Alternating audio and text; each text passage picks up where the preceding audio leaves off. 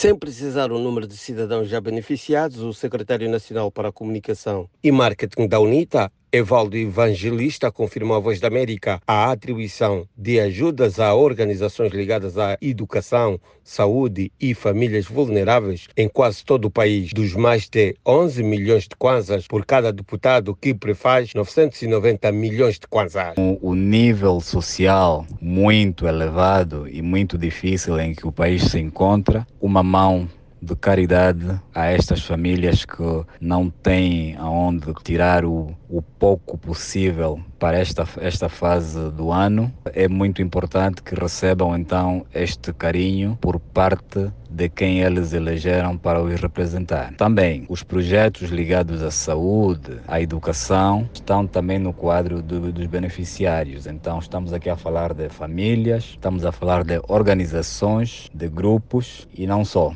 Então, esta, esta ação está, decorre um pouco por todo o país, cumprindo então aquilo que foi a promessa feita publicamente pelo grupo parlamentar da UNITA. Entretanto, o cidadão Fausto Chivondi, que acompanha a campanha, parabeniza a UNITA pela partilha e apela aos outros partidos a ajudarem igualmente aquelas famílias desfavorecidas. É muito bom.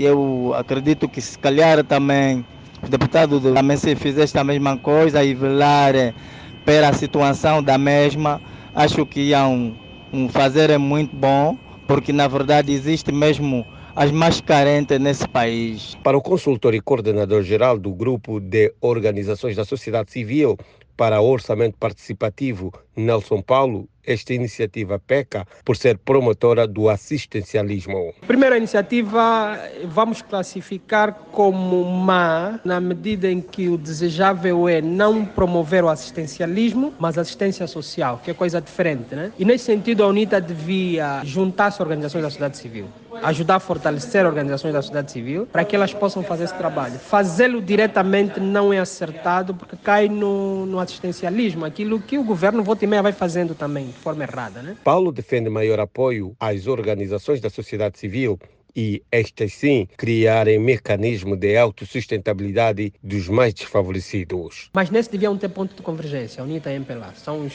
mais poderosos, sem desprimor do que o MPLA tem mais poder, né, que está com poder mas a UNITA é o segundo partido da oposição e juntos podiam eh, tentar convergir nisso, já que não convergem em relação ao orçamento, né? nunca tem convergência, mas em relação a esse quesito da, de termos instituições de solidariedade social mais fortes, deviam convergir, porque nós temos muita pobreza e ela não para de, de crescer. Né? Coque Mucuta, Luanda.